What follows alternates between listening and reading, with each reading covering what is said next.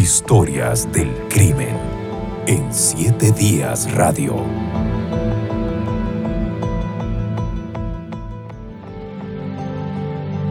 Entre 1993 y 1994, unos forajidos venezolanos sembraron el miedo en nuestro país a punta de asaltos bancarios.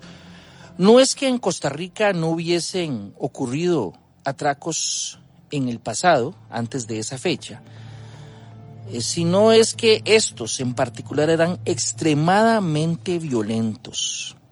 Mataron a tres personas, hirieron a otras, robaron decenas de millones de colones.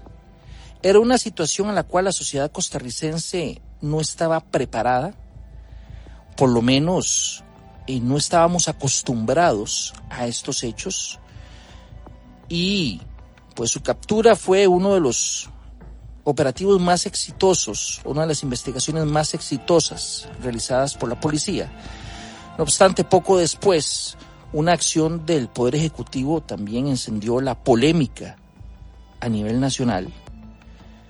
Hoy vamos a hablar de los asaltantes venezolanos que en la década de los 90 trajeron el miedo desde el sur.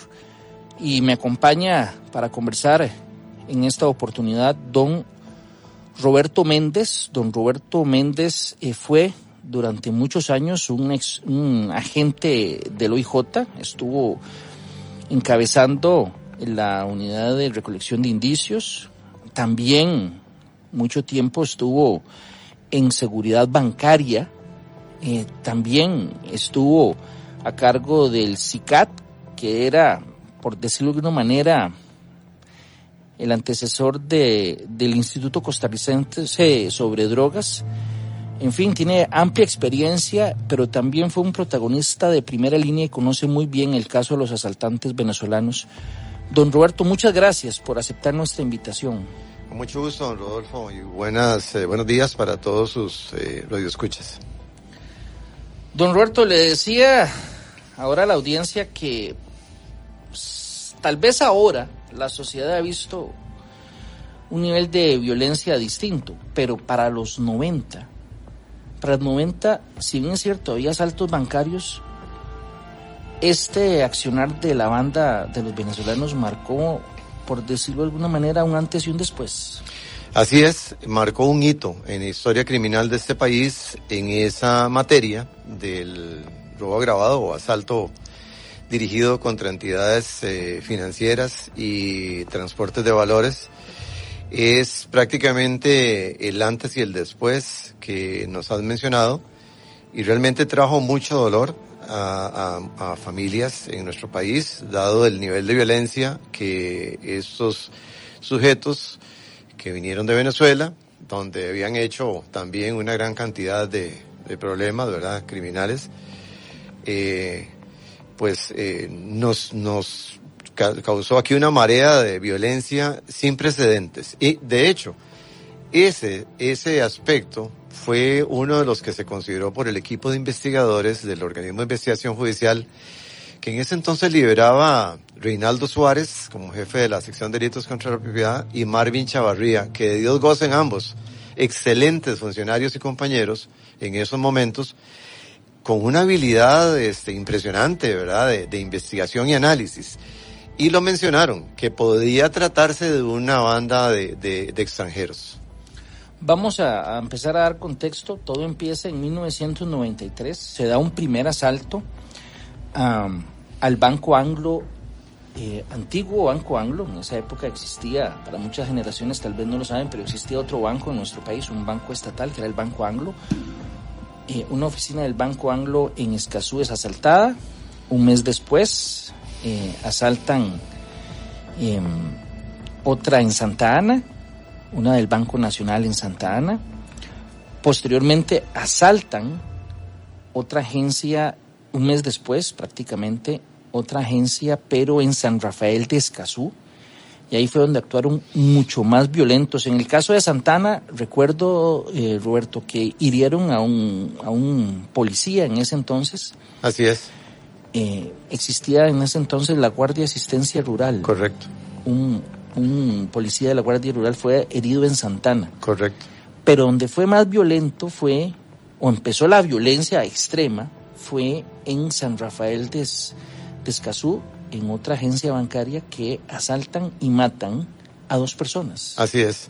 En ese asalto, en, bueno, ya hace 30 años, Rodolfo, porque estamos hablando del 93 al 2023, el primero de noviembre, precisamente, hay, ¿verdad? Este, en un par de días este, serán 30 años de esa crisis que nos generaron estos delincuentes. En San Rafael de Escazú, eh, los sujetos llegaron a bordo de un vehículo y este, ya había cerrado la agencia del Banco de Costa Rica en ese momento. El oficial de seguridad estaba sentado en una silla de espera eh, leyendo algún documento y ellos llegaron y sin, sin decir absolutamente nada, ni esto es un asalto ni mucho menos, le dispararon al oficial. En ese momento un, un guarda de la POPS, que, que es, está obviamente en ese mismo centro comercial, eh, él salió, ¿verdad? Eh, se asustó y salió y entonces el, el delincuente le disparó también. Y estando agónico en el, en el piso, el delincuente llegó a, a rematarlo. Eh, leí que ese día ese guarda de la heladería pidió clemencia para que no lo mataran, porque llegó y estaba herido todavía con vida, o sea, hablando, hablando todavía. Los testigos mencionan o mencionaron en esa oportunidad que el muchacho estaba herido y realmente este el sujeto llegó a sangre fría y le, lo, le disparó. Eh, lo que indica el nivel de violencia y de agresividad y el, y el irrespeto absoluto por la vida humana, ¿verdad? Siendo que no era ni siquiera una amenaza para ellos, el muchacho, y, y lo, lo, lo, lo eliminan. Igual al oficial de seguridad del Banco Costa Rica cuando le disparan por la espalda. Sí, como decíamos ahora, Roberto, ya habían, ya se habían registrado atracos en Costa Rica, pero como estos, como estos que vamos a analizar, no, no era la, la, No, ninguno. Realmente los asaltos eh, anteriores que registra la, la historia eran con violencia, pero no esa violencia desbordada para llegar a acabar con la vida de gente inocente, realmente. Gente desarmada incluso. Eh, los asaltos eran más sor de sorpresa, ¿verdad? Irrumpían en una agencia bancaria o, en, donde se manejaban valores y eh, se ponían a todo el mundo en el piso, ¿verdad? Y asaltaban y luego se iban. Algo que incluso yo considero que es hasta más astuto e inteligente hacerlo por una simple y sencilla razón. La penalidad no es la misma en caso de un homicidio que en el caso de un robo agravado, obviamente. Este, ¿Para qué? Si ya este, tienen el dinero y cumplen el propósito, van a matar a, a, a, una persona, al oficial. El oficial simplemente estaba ahí para resguardar la, la agencia eh, en estos casos y ellos llegaron, pero así, literalmente dispuestos a acabar no solo con el oficial, sino con la persona que se interpusiera en el camino. ¿Qué se decía a lo interno de los cuerpos policiales en ese entonces, Roberto?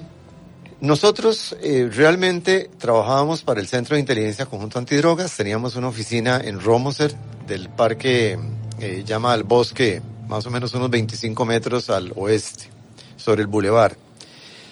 El Centro de Inteligencia Conjunto Antidrogas, el CICAT, se creó como este, un centro especializado en coordinar operaciones con la policía, pero coordinar en el sentido de, de aportar los insumos tecnológicos, bases de datos, integración de bases de datos en ese momento que teníamos con diferentes instituciones públicas como el registro público, el ICE y otras. Y también eh, nosotros controlábamos puertos, aeropuertos y fronteras, el ingreso de personas, el ingreso de embarcaciones o aeronaves. Hacíamos un paquete comprimido y se le enviaba a un centro de inteligencia que está en El Paso, Texas, que se llama EPIC. Eh, ellos analizaban información y nos lo regresaban ya con datos más fidedignos. El Centro de Inteligencia contra Antidrogas, como bien lo mencionaste, pasó a ser luego ya, bueno, fue el precursor prácticamente de eh, el ICD, cuando se conjuntó con el Senadro, que en ese entonces también estaba, estaba trabajando. Y usualmente la policía llegaba a pedirnos asistencia y nosotros gustosamente se la dábamos. Incluso para el caso de, Ricardo Méndez Castro, alias Bam que, que, él se dedicó en algún tiempo, ¿verdad?, de su vida eh, con el tema de los robacaros, también nosotros participamos en ese, en ese caso, asistiendo a las unidades de investigación de la policía para poder determinar eh, qué era lo que estaba pasando con el robo de vehículos. Pero en este caso concreto de los asaltantes venezolanos, fue Reinaldo Suárez, precisamente, y Marvin Chavarría, que llegaron a mi oficina y nos solicitaron la ayuda. Desde ese momento nosotros empezamos a ver eh, conjuntamente con ellos una serie de, datos y hacer una serie de análisis porque eh, ellos generalmente, esos asaltantes hacían un golpe, y lo, hacían golpe periódicamente, ¿verdad? No era, no era muy seguido. Y nosotros realmente no teníamos este, mayor información. Este, hasta que llegó un informe que se considera crucial para la identificación de estos sujetos, que vino del Banco Mercantil, ubicado en la, en antigua agencia Datsun, en donde un, un cajero muy diligente... Dio, dio, información vital. Dio información vital, pero eso es esencial, ¿verdad? Pero antes de tocar ese tema, eh, hagamos otro repaso porque todavía faltaban asaltos. Hubo un asalto muy importante que ocurrió en Paseo Colón Así es. a otra oficina del Banco Anglo entonces. En esa oportunidad eh, había, bueno, estaba llena la, la, agencia, unos eh, eh, colegas del periódico Al Día transitaban por el lugar y vieron que había algo inusual dentro del banco. Por supuesto que ya había una psicosis a nivel nacional con todo este, con todo este tema. Entonces, ellos vieron que salieron unas personas encapuchadas y los empezaron a seguir. En los colegas del periódico Al Día, en ese entonces un periódico del diario La Nación que, que fue muy exitoso en los 90, los colegas del día siguen a los perpetradores del atraco eh, cuando iban huyendo y en, en Barrio México eh, los delincuentes paran salen del vehículo y con sus armas le disparan a, a los colegas del periódico El Día. Vamos a escuchar un extracto de uno de ellos, de uno de los, de los colegas del periódico El Día, que narra precisamente qué fue lo que ocurrió en esa oportunidad. Escuchemos. En ese momento lo que, lo que vemos es que salen, salen los que están asaltando el banco, salen y comienzan a, a disparar alrededor a los carros, a, todo lo que se encuentran ahí. Ya hay un carro en la esquina esperándolos, al frente del banco. Se montan en el carro y hacen de, huir. Nosotros, por cosas de, yo no sé si del trabajo en que estamos, este, el instinto puede ser que, los, lleva a seguirlos.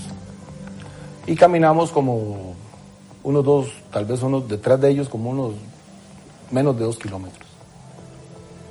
En ese momento, eh, cuando ellos ven, se dan cuenta que los estamos siguiendo, ellos paran en un alto, pero no es que están haciendo el alto, sino es que paran y las, las puertas se abren, las cuatro puertas, y comienzan, se bajan, pero preparados a, a disparar. Y las imágenes, las fotografías, las imágenes de televisión que mostraron cómo quedó el vehículo, fue una lluvia de balas lo que cayó en esa oportunidad ahí y, que demuestra una vez más que esa gente, esos delincuentes, Roberto, no se andaban por las ramas. Esta gente, en este caso del Banco Anglo en, Paseo Colón, eh, uno de ellos incluso antes de ingresar se para prácticamente en el centro del Paseo Colón con un AK-47 en la mano y abre fuego hacia, hacia arriba, dispara hacia arriba y se presume que una de las balas hace una parábola y impacta a una persona cerca del Bar Limón. Así es, al otro lado de la ciudad. Al otro lado de la ciudad para que tengamos una idea de la trayectoria y de la velocidad con que un disparo al aire puede, al caer, lesionar a una persona. Eso fue al frente del banco. Entonces, o sea, Roberto llegó y se puso en una media calle, digamos. El tránsito paró.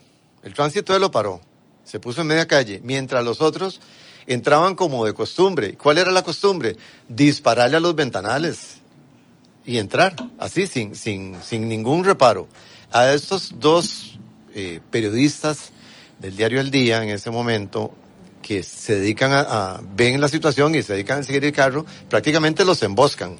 Sí. ¿Verdad? Porque en una de las curvas, ellos cuando llegan se percatan de que, eh, de que los asaltantes están fuera del vehículo con las puertas abiertas, apuntando las armas porque ellos sabían que los estaban siguiendo y ahí abren fuego. En Hieren esa- a uno de los periodistas en la mano. Sí, eh, precisamente a quien escuchábamos que es eh, Johnny Brenes, él después también nos contó que, que posiblemente los, los delincuentes pensaron que tal vez eran policías los que estaban persiguiéndolos. Así es. Aunque tomando en cuenta cómo actuaban, posiblemente no les hubiera importado si hubieran sido policías, periodistas o ciudadanos los que fuera. estaban persiguiéndolos. Simplemente pararon y les dispararon. Quien fuera, sí, este, les disparan, el vehículo, este, sin control, cae en una cuneta, uno de ellos eh, trata de ingresar a una pulpería y le cierran la puerta, entonces tiene que decir que es, que es policía para que lo dejen entrar, y entonces le- lo dejan entrar, lo- es una anécdota, pero dichosamente no, no pasó a más, Eh, claro, el, el vehículo quedó destrozado, que es lo que menos interesa, pero la integridad de ellos sí estuvo en peligro. Sí, precisamente era Johnny Brenes el que, el que escuchamos en esa inserción quien recibe un balazo en, en su mano. Hubo más asaltos, pero uno muy violento, Roberto. Recuerdo en el peaje a Naranjo. Efectivamente, hubo un asalto en el peaje de Naranjo contra un camión blindado. En ese, en ese caso, cuando el, el vehículo reduce la velocidad en el peaje, ellos lo interceptan y este apuntan el vehículo, pero, pero este, pues logran hacer que el, que el personal baje, pero ellos abren la puerta del conductor, lo, lo, lo alan, lo tiran al suelo y le disparan en el suelo. ¿verdad? Al conductor del, del, del camión blindado. Ahí hacen el robo y luego huyen del, del sitio. Nosotros ya estábamos estructurando eh, con estos dos compañeros del organismo de investigación judicial el modus operandi y ya llevábamos analizando otros, otras aristas del caso. E- El, el herido muere poco después. Sí, muere. El, el conductor. Es una de las, del- de las tres víctimas creo Así que- es, que- así que es. fallecieron en esa época. eh, el carro en que huyeron ellos, por lo menos uno de los carros, eh, eh, parece también en algún otro punto, pero quiero decir, ya para ese entonces sí la ciudadanía estaba increíblemente alarmada, ya había una serie de asaltos, ya estaba, pues eran como seis meses que se tenía ya de asaltos, Roberto, me parece. Eh, también ya había tres muertos, pero precisamente a partir de ese caso, ustedes empiezan a hilvanar algunos aspectos y empiezan a avanzar muchísimo en investigación. Así es. eh, el carro era un Forerunner, el, el que se el que se utilizó en ese en ese caso. Eh, nosotros estábamos ya estructurando eh, un un perímetro de, de actividad criminal de los delincuentes. Santana, Escazú- San Rafael Escazú, Paseo Colón, el más lejano, digamos, que se salía de esa, de, de ese análisis fue el del peaje a, a, Naranjo. a Naranjo. Ese fue el más lejano, el hecho más lejano, digamos, del anillo que estábamos o el perímetro que estábamos tratando de establecer como, como ese campo de trabajo de ellos. Porque hay una particularidad en eso, en el comportamiento criminal. Este, el delincuente eh, actúa mucho en, en, en, una, en una área de, de, de casa. Digamos, un, el, su coto de casa o de trabajo es, es un área muy determinada. Entonces, eso nos vinculaba la posibilidad o nos hacía generar la posibilidad de que estuvieran viviendo en un punto equidistante a esos sitios. Ah, Por- eh, que distante de los lugares que hemos mencionado, Exactamente. Paseo Colón, Santana, Escazú, Exactamente. el Y- único que y- salía del patrón era... El único que salía del patrón era el, el caso de este del peaje naranjo. Incluso hubo un asalto también en el centro comercial Plaza Mayor A un camión remesero. a un camión remesero. Hay uno de los oficiales de seguridad de Plaza Mayor se metió debajo de un vehículo y les, em- les abrió fuego. Y ellos, sin poder ver de dónde venían la contención, ellos abrieron fuego indiscriminadamente también, pero ahí dichosamente no hirieron a nadie. Ese de Plaza Mayor nos cerró un poco el círculo eh, el círculo, digamos, de trabajo de ellos. Como decimos, bueno, ese patrón de comportamiento nos estaba ya este, estructurando un área de trabajo. No era Cartago, no era Guanacaste, no, era, era área metropolitana, pero un anillo muy, muy cerrado. Eh, me parece que ese fue antes del asalto a Naranjo, al peaje Naranjo. Sí, Pero entonces ustedes ya decían, mm, está muy concentrado en esta parte de la capital. Exactamente. Escazú, Santana, Paseo Colón, ese es el área caliente que ustedes dijeron. Exactamente. Cuando llega lo de Naranjo, se sale un poquito del, del esquema. Em, sin embargo, la sospecha de ustedes estaba fluyendo por estos lados, por aquí. Por se mantenía la, sospecha, incluso con el del viaje Naranjo, lo que se comentó fue que este, la pista era una excelente ruta de, de acceso y de salida y cercana también al, al, al, al, digamos, al, si se puede decir, al círculo, al perímetro de trabajo de ellos, ¿verdad? Entonces, ya para entonces nosotros estábamos, eh, este equipo de organismo de investigación judicial estaba analizando la posibilidad de que se tratara de, extranjeros. Por el modus operandi. Porque este por la violencia empleada realmente este se empezó a analizar porque no era el, común denominador de los asaltos. Por eso hablaba de, marcar un hito verdad en este tema. Al pensionar la posibilidad de este, extranjeros empezamos a, a establecer una relación más estrecha con la Dirección General de Migración y Extranjería para tratar de determinar ¿verdad? Si grupos o, personas, digamos, de interés pudieron haber entrado antes de, esos hechos al país, antes de marzo del 93 aproximadamente, que fue, que fue el, el tema. La investigación, eh, pese a que se llevaba en el OIJ, ellos pasaban mucho tiempo en el centro de inteligencia, en las oficinas del CICAD, aquí en el Boulevard de Romoser, porque eh, ahí teníamos todo el sistema informático y ahí hacíamos todas las conexiones eh, del caso. Entonces, eh, prácticamente se trasladó un equipo de trabajo al, al CICAT. Eh, es ahí cuando, cuando se recibe la información, ¿verdad? Que es, eso es muy interesante. Esta parte este, es... Poco el, después del asalto a Naranjo. Poco después del asalto a Naranjo, un cajero del, del Banco Mercantil este, se comunica con la policía y les dice que unos extranjeros, aparentemente venezolanos, ya habían llegado por segunda o tercera vez a cambiar billetes que, que no venían en fajos ordenados, sino que venían desordenados, bueno, algunos fajos y otros, y, dinero desordenado, mezclado. Y que le decían que, le pedían a él que por favor se los, se los convirtiera en dólares y los ordenara, y que mañana iban a volver, este, con más, ¿verdad? Cuando la policía recibe ese dato, inmediatamente se confluyen dos cosas. Una, venezolanos. Dos, billetes este, desordenados en grandes cantidades a trasladar por dólares. Eso nos hizo pensar, bueno, obviamente se trataría de extranjeros, que era una hipótesis. Dos, en dólares, están sacando el dinero del país. Entonces, se preparó un equipo de vigilancia y seguimiento para el momento en que eh, los venezolanos dijeron, le dijeron al cajero que iban a llegar. Uh. Ese día, efectivamente llegan al banco. Al, eh, salen de ahí, se monta la, la, la, vigilancia y el seguimiento, pero ellos se percatan de eso. Sin embargo, uno de los oficiales que participa en la vigilancia... Se percata de que lo están siguiendo. De que lo están siguiendo, porque ellos ven acciones evasivas uh -huh. de, los, de, los, de los delincuentes. Uno de los oficiales, y se les pierden aquí en el área Romoser, de hecho. Uno de los delincuentes, porque ellos tomaron todo el costado norte de la sabana, hasta llegar a la, al bulevar y ahí fue donde los pierden entre el tráfico. Uno de los investigadores anota el número de placa. Se consulta el número de placa, vehículo de alquiler, y vamos a la empresa de alquiler del vehículo, ¿verdad? Aquí, al, al contiguo al, al puente Juan Pablo II. Una anécdota más, mientras estamos consultando, ¿verdad? Por los vehículos rentados y tal, eh, eh, había un muchacho por ahí que estaba que lavaba los carros, ¿verdad? Y entonces estaba ahí, eh, ¿verdad? Cerca. Y este, cuando ya nos dicen, si ese vehículo fue rentado hace unos días, es aquel que está ahí, entonces no lo han lavado, no, no lo hemos lavado. Entonces, eh, los investigadores se van al vehículo y encuentran una colilla del peaje de Naranjo en el, en la consola del centro del vehículo.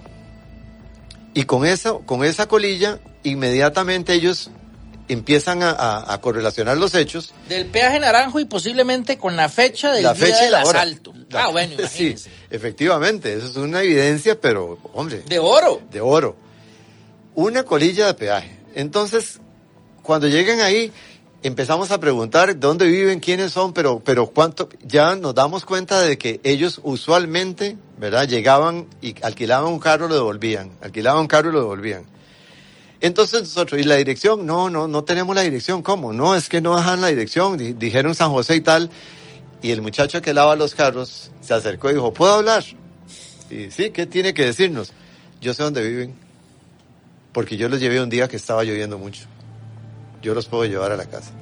O sea, eso para, De para el equipo. Él trasladó al equipo de investigación a la casa, a las cercanías, les dio los datos y de inmediato se puso una vigilancia de la Unidad Especial de Intervención de la Dirección de Inteligencia y Seguridad en ese entonces, a cargo del coronel Torres, ya pensionado, que puso la vigilancia sobre ese apartamento. Mientras tanto, la policía, el organismo, empezó a constatar ya con, con el nombre de las personas que, que, que alquilaba el vehículo, y porque hay que sacar fotocopia del pasaporte y tal, obviamente, para alquilar el vehículo, a ver movimientos migratorios. Y sorpresa, había un asalto y una salida del país. Un asalto y una salida del país, hacia México. ¿Verdad? Entonces parecía que teníamos ya una identificación positiva de, de la gente. Y acto seguido se solicitó una orden de allanamiento para entrar en ese apartamento, mientras que era vigilado día y noche por efectivos de la Dirección de Inteligencia y Seguridad Nacional. El- el- la oficina en el centro de inteligencia era un hervidero. Habían carros de la DIS, habían carros de OIJ. más ¿A cuánto quedaba la oficina de, de ustedes de, de la casa que Es- tenían en la ese mira? apartamento estaba detrás de la ID. Ajá. Estábamos básicamente a, a unas cuatro cuadras de ahí. A Curiosamente. cuatro cuadras Sí, y vean que también la, la, esa localidad, Es un guion de película eso. sí, esta localidad, ¿verdad? De esa, de- o esa locación de, de este apartamento era equidistante con los asaltos que ellos habían, habían realizado en el área metropolitana, con excepción del de Naranjo. ¿verdad? O sea, había una lógica de investigación criminal muy interesante. O sea, interesante. ellos iban, asaltaban relativamente a unos, ¿qué? Menos de 10 minutos de, de la casa donde se escondían, posiblemente. Claro, hoy durarían tres Ah, horas. no, por supuesto, pero en los, nove- Pero- en los noventas, Claro. Pero en los noventas, obviamente, 10 minutos, 8 minutos, una cosa así. Incluso hasta se hicieron pruebas de, de cuánto se tardaba de un lugar a otro. Y sí nos daba, o sea, el, análisis era un análisis de mucha conciencia, muy profesional y efectivamente, mientras espera la orden de allanamiento, este, ya transcurren algunas horas. Y recuerdo perfectamente, eso fue como para el 28, 28 de, de noviembre, creo que fue, bueno. Era, un- fue un sábado. fue mayo. Yo- eh, perdón, mayo, sí. mayo. Empezaron el- mayo. en, en noviembre del 93 y eh, se agudizaron Sí, en, al 28 en, anoche. en- en- en el primer trimestre del 94 y ya para mayo ya era cuando estaba Claro. caliente todo. Se había solicitado la orden judicial y mientras tanto, mientras que el equipo de vigilancia estaba ahí, este, incluso había, eh, recogían la basura y la revisaban y, había, había evidencia, había evidencia en la basura. El portón principal de la casa era una, una, una cochera cerrada e incluso, e incluso le habían hecho, puesto un, un hule negro, ¿verdad? Ahí de protección en la parte de abajo como para que evitar que alguien se pudiera asomar. Era dos plantas el, lugar. Esa noche de viernes, antes de- del allanamiento, pues estábamos esperando la orden, iba a ser para sábado eh, después de a las seis de la mañana. Ahí estábamos esa noche eh, hasta las una, dos, tres de la mañana y mandamos a traer pizzas y, y la gente descansaba encima de los escritorios porque obviamente es una oficina. Sí, el plan era esperar la orden. Era esperar la orden mientras había vigilancia. Sin embargo, en el transcurso, antes de que amaneciera, eh, se encienden las luces de la casa, del apartamento, y los oficiales de vigilancia reportan eso al centro de, de mando. Y entonces parece que se está moviendo, entonces se están moviendo, ¿verdad? Y este, se ve luego donde se abre la, la, la puerta de la cochera y entonces se reporta, va a salir un vehículo. La gente en ese momento, ¿verdad? Es que eso yo nunca lo voy a olvidar. Sale del, del, del CICAT, de, lo- de las instalaciones, a sacar los carros. Pero ¿cómo iban a sacarlos? ¿Cómo íbamos a sacar los carros? si Estaba uno detrás del otro y las llaves y, ¿verdad? Era eso una locura. Entonces, lo que se, se da es las características del carro y lo que atinan a hacer OIJ y, y, y el coronel Torres es bloquear la calle de, del, del bulevar, ambos carriles, porque la presunción era que iban a coger esa ruta para irse para el aeropuerto. ¿A qué altura la bloquearon, más o menos? Al puro frente de la oficina de- del CICAT, del Centro de Inteligencia, al puro frente. Ahí lo bloquearon. Se vieron unas luces, a esa hora no están transcurriendo mucho vehículo, se vieron unas luces, se paró encañonados y era una señora con la hija que iba. Eso es iba nada que ver. Luego nos quedamos ahí y llegó el vehículo, ¿verdad? Y en- el ¿Cuánto que- duraron desde la alerta hasta que llega más o donde está el menos, más o menos unos 10 minutos, una cosa así. 10 minutos. El vehículo llega y cosa interesante, cuando está toda la policía ahí encañonando y con focos y tal, ellos encienden la luz de la cabina del vehículo y ponen las manos encima del dash. Este comportamiento es muy usado en otros países En Estados Unidos. en los Estados Unidos para evitar que la policía vea un movimiento sospechoso y, te- y tienda a defenderse, dispare y, y sea alguna situación que no ameritaba el disparo. Cuando se les aborda y, y se les hace un cacheo ahí mismo, se sienten que dentro de sus ropas están llevando fajos de dinero, se sienten. Y además, el coronel Torres en una de las, de las bolsas de, de uno de ellos encuentra un, un proyectil calibre 7.62. Y dice, ahí llegamos, estos son. Estos son. Bueno, de ahí pasarlo. Ah, bueno, ¿ellos qué decían? Eh, No, se quedaron- eh, ellos se- dijeron algo, no, No. nosotros somos empresarios no, no, no. honestos. ¿Qué, qué es lo que pasa? ¿Pero por qué nos detienen? Y de ahí Nada, de una eran, vez. eran venezolanos. De una vez a la, a la cochera del, del centro de inteligencia, que era una cochera cerrada.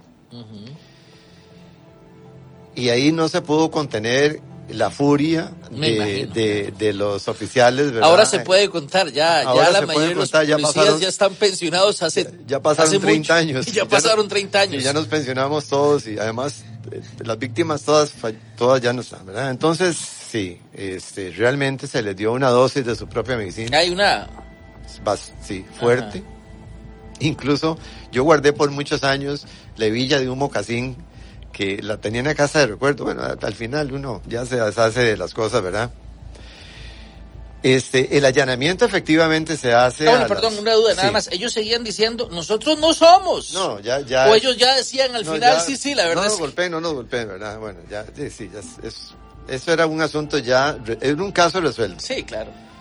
Yo tuve que salir porque de, de- la oficina porque eh, mi hija estaba con, con gripe, estaba chiquitilla ahí, entonces fui a comprar unos medicamentos, entonces me incorporé nuevamente este, eh, en la mañana, temprano, y resulta que este, para el momento en que se da la orden, se allana el apartamento y lo primero que baja es la, este, la pareja de uno de ellos con un bebé en brazos. eh, pues ella eh, se entregó y en el allanamiento lo que, lo que se ven son fajos de dinero, granadas de fragmentación, fusiles AK-47, M16, eh, pasamontañas, chalecos, o sea, había O una... sea, el caso estaba más... Eh, O sea, este caso estaba que ya resuelto. más que resuelto. Luego llegaron esa mañana una serie de, de ambulancias de transporte de reos del organismo de investigación judicial.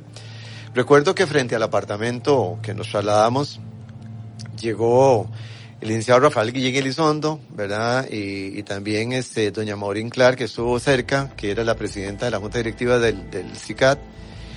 Y este, incluso tuvimos la oportunidad de hablar con, con el presidente por radio, don, José María Figueres, en ese entonces presidente, que nos felicitó y felicitó a los muchachos del organismo. Eh, Es que posiblemente, Roberto, es la, para ese entonces una de las investigaciones más exitosas. Así es, Y sobre todo porque es que tal vez a estas alturas las generaciones actuales no lo recuerdan. así es. Pero es que, Roberto, el país estaba asustado. Totalmente. El país estaba asustado. Historias del crimen. Roberto, ellos eran delincuentes realmente peligrosos. Efectivamente, ellos llegaron a Costa Rica luego de escapar de una prisión en, en, en un- una ciudad de venezolana porque ellos asaltaron un avión de la compañía de transporte de valores Transbalcar. Ellos utilizaron motocicletas, dos en cada motocicleta, y lo que hicieron cuando el avión despegaba, una avioneta, transportando los valores, le dispararon al piloto y a los, a los acompañantes y los mataron, robaron, robaron ese, esos bienes, los metieron a la cárcel y luego otra parte del grupo, con explosivos y cohetes RPG-7 y otros instrumentos de guerra, casi que demolieron la cárcel donde estaban y ahí es cuando huyen a Costa Rica trayendo y Ese asalto otro- a la avioneta fue con motocicletas, me parece, en esa Sí, las motocicletas en el, en el, cuando iba la, la aeronave ya este, en ruta para el despegue, eh, ellos eh, con las motocicletas iban al lado de la, de la avioneta y le abrieron fuego. Mataron a los, a los de la fuego. a los avioneta, ocupantes, al piloto, al copiloto, a los, a los custodios, custodios también. robaron eh, piedras, joyas. Sí, joyas, cosas eh, preciosas. metales preciosos, etcétera, unos valores bastante altos de una empresa minera y luego este, fue ahí cuando después de eso al tiempo los detienen, luego escapan de esa cárcel y se y se vienen para Costa Rica. Cuando los tienen detenidos, los llevan ante la autoridad judicial, bueno, perdón, los llevan a las celdas del, de- del OIJ, me parece, ¿verdad? Así es. Y entiendo que el plan era trasladarlos a la cárcel de la Reforma, A máxima seguridad. a máxima seguridad. Eh, recuerdo que salen en dos vehículos, pero nunca llegan a la reforma. No, no porque simultáneamente citan a al licenciado Tijerino, José María Tijerino, eh, fiscal de la República en ese entonces, y a don Rafael Ángel Guillén Elizondo, director del organismo, lo citan a Casa Presidencial. Para hablarles de una presunta este, amenaza de, de- de que si no liberábamos a, a- a estos eh, delincuentes que debían pagar por tres muertes y todos los daños causados y los beneficios que habían obtenido de esos ilícitos, iban a secuestrar un bus eh, de chiquitos, escolar, un bus escolar de O chiquitos. sea, alguien les mandó esa amenaza. Eso es lo que, lo que se dijo en ese momento. Que presuntamente, o sea, digo yo presuntamente porque a mí no me consta y, y realmente me parece que fue parte de una situación bastante complicada que puso en, en colisión a los poderes. Porque en ese momento, cuando están los jerarcas, tanto del Ministerio Público como del organismo de investigación judicial en Casa Presidencial, se está produciendo otra situación que es un ardid para mí. La policía, fuerza pública llega a, donde están la, gente del organismo que está con el traslado de los, de los delincuentes a máxima segu- seguridad en la reforma y les dicen que por razones de seguridad y dada la alta peligrosidad, que se los trasladen a ellos, que se los pasen. Y ahí hay un, un, un cambio de vehículos de los, de los delincuentes O sea, Poder Ejecutivo eh, eh, se encargaría del traslado. del traslado a la reforma, pero no los llevaron a la reforma, los llevaron a, a base 2 en el aeropuerto internacional Juan Santa María, donde está la base de, las, de, de vigilancia aérea del Ministerio de Seguridad Pública, y los hacen abordar un avión militar de la Fuerza Aérea Venezolana, y ahí prácticamente los, este, se lo, hacen una extradición, obviamente. Entonces, para el OIJ para y, para ustedes que habían estado directamente, digamos, vinculados a la captura y por los agentes judiciales, el plan era llevarlos a la reforma. Correcto. Pero mediante un engaño, los encargados de hacer el traslado los llevan a hasta otro punto para sacarlos del país, engañando a todo mundo, a ciudadanos y a, y a- la autoridad judicial. Vamos a escuchar muy rápidamente las declaraciones que en su momento en un reportaje de siete días hizo Juan Diego Castro, eh, en ese entonces ex ministro, perdón, en ese entonces ministro de Justicia, de, Seguridad, ministro de Seguridad Pública, quien eh, tiempo después, ya como ex ministro, narra qué fue lo que pasó. Escuchemos este extracto de siete días. Entonces se fueron dos, eh, dos vanes, dos perreras, para ser más claro, que no tenían rótulos de seguridad pública iban haciendo esta maniobra, una le pasaba a la otra, otra le pasaba a la otra, y a la altura de la estatua de Don Otilio Ulate en la sabana, la que lleva a los venezolanos se desvía hasta Pavas, hasta el aeropuerto. Y del aeropuerto eh, Tobías Bolaños al aeropuerto Juan Santa María, los venezolanos son trasladados en un helicóptero particular que presta una empresa. Eso es a las 5 de la mañana, más o menos, y cuando llega el juez de instrucción, que se llamaba así en ese tiempo, a la reforma y abren las puertas de la perrera, está vacía. ¿Por qué ocurrió eso? Según la versión de Castro, magistrados del Poder Judicial habían recibido amenazas de que iban a secuestrar las escuelas o colegios de sus hijos para intercambiarlos por los prisioneros. La versión era creíble, pues se sospechaba que la banda era más grande y que algunos habían salido del país antes de su captura. Y eso genera una gran zozobra y pánico entre muchos magistrados. Pánico. El presidente de la Corte de entonces eh, llamaba insistentemente al ministro de la Presidencia y al presidente de la República pidiéndole que el gobierno hiciera algo. Es más, hubo un acuerdo entre el presidente y el ministro de la presidencia y creo que el entonces ministro de Justicia para expulsar a los venezolanos.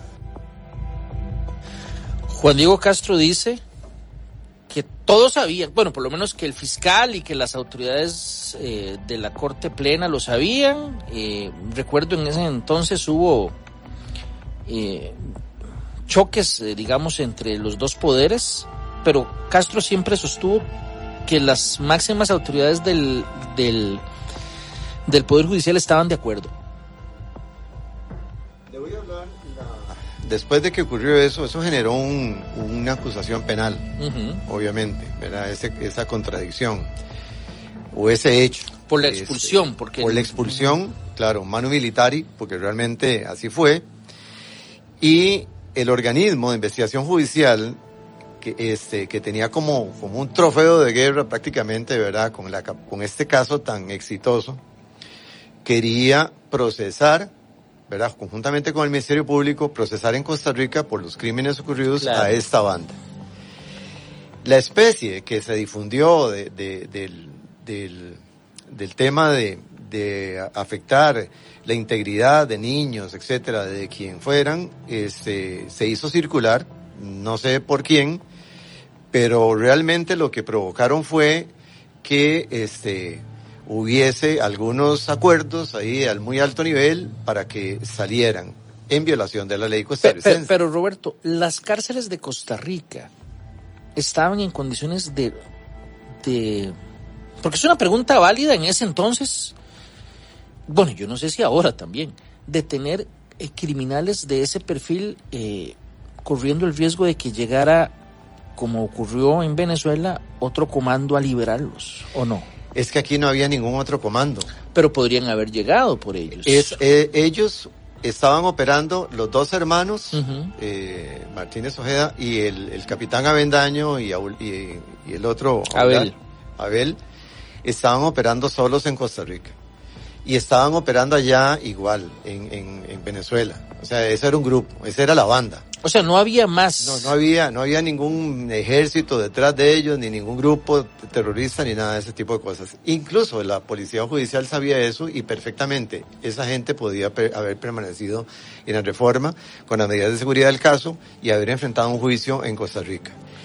Que este, el, los, tanto Reinaldo Suárez y Marvin Chavarría, que son, fueron los líderes de la, del, del equipo de investigación, en el momento en que ocurre eso, el resentimiento de ellos fue muy grande, obviamente, ¿verdad? Con la situación, y no se sintieron para nada a gusto eh, con, con el, porque ellos dijeron, esto nos parece que es un ardid el haber, el habernos retirado los, o habernos quitado de, la, de nuestra custodia a los, a los delincuentes y haber montado esa estrategia. Este, para la policía eso fue Una bofetada para quienes participaron en la captura. exactamente. Eh, Ya para terminar, vamos a escuchar eh, declaraciones de los asaltantes venezolanos cuando ya estaban en una cárcel eh, cerca del Amazonas. Un equipo de Canal 7 fue en esa oportunidad poco después de que fueran llevados hasta allá.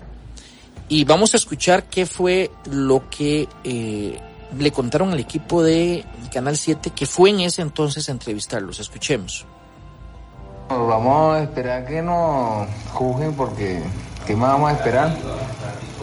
Esperábamos que nos hiciera un juicio por extradición, que es lo normal que tenía que hacerse en cualquier país, pero ya veo que pasaron por encima de la Corte Suprema, como que si no existiera la Constitución, y entonces nos enviaron acá y, estoy en el estado que llegamos aquí. Bueno, yo espero que se demuestre mi inocencia, viejo. Eh, si usted lo puede comprobar muy tranquilamente con documentos, nunca he estado preso. Jamás en la vida he estado preso. Esto es una circunstancia nueva para mí. Yo en Costa Rica no delinquí. Es totalmente falso. Yo en Costa Rica fui a trabajar. ¿Qué, qué hizo en Costa Rica entonces? En Costa Rica tenía un restaurante, como ya ustedes todos saben, de lo que trabajaba. En cierta medida usted está eh, resignado a una posible condena. No creo que vaya a tener condena. Deben existir de lo suficientemente indicios, ¿verdad? Contundentes para, para enjuiciar a la persona que se le acuse de cualquier delito que sea. Yo lo que espero es que, bueno, que se haga como siempre se hace en este país. Eh, tienen que buscar las pruebas y todo eso. Le doy gracias a Dios que estoy aquí en Venezuela, mi patria, ya que no ha cometido ningún delito. Nos queda un minuto, Roberto. En ese minuto nada más para que eh, te doy la oportunidad para que hagas una reflexión muy corta. Eh, nada más les cuento a la audiencia. De esos tres, dos se fugaron de la de la cárcel en Venezuela y murieron poco después en el operativo de recaptura. Y el tercero, el capitán Avendaño, murió en la cárcel de dengue eh, poco después. Así que los tres ya fallecieron, las tres personas detenidas en, en, Costa Rica y llevados a Venezuela. Roberto. Sí, gracias, Rodolfo. Eh, realmente es un, es un caso para recordar es un caso del cual eh, la policía eh, en Costa Rica aprendió muchísimo, sobre todo la policía de investigación criminal aprendió muchísimo. La coordinación que se hizo para desarrollarlo fue estuvo a la altura. Realmente ellos, incluso ni siquiera en Venezuela, verdad que en ese entonces estaba la PTJ de Venezuela, habían podido este, procesarlos eh, por los hechos ocurridos allá en Venezuela y vinieron a, Costa Rica dejando un, una senda de, destrucción y de muerte. Eh, nos sacaron de un entorno, de una zona de confort eh, que teníamos con asaltos pues eh, atribuidos a la delincuencia común y vinieron a decirnos que Costa Rica es un país que no está aislado del resto del mundo y de la criminalidad organizada transnacional realmente un caso para recordar y, agradezco realmente que, lo hayas sacado en el programa. Gracias, eh, Roberto, por venir y conversar con nosotros acerca de este tema. A ustedes también, muchas gracias por su sintonía. Si Dios lo permite, los esperamos en una próxima entrega de Historias del Crimen. Hasta entonces. Historias del Crimen en Siete Días Radio.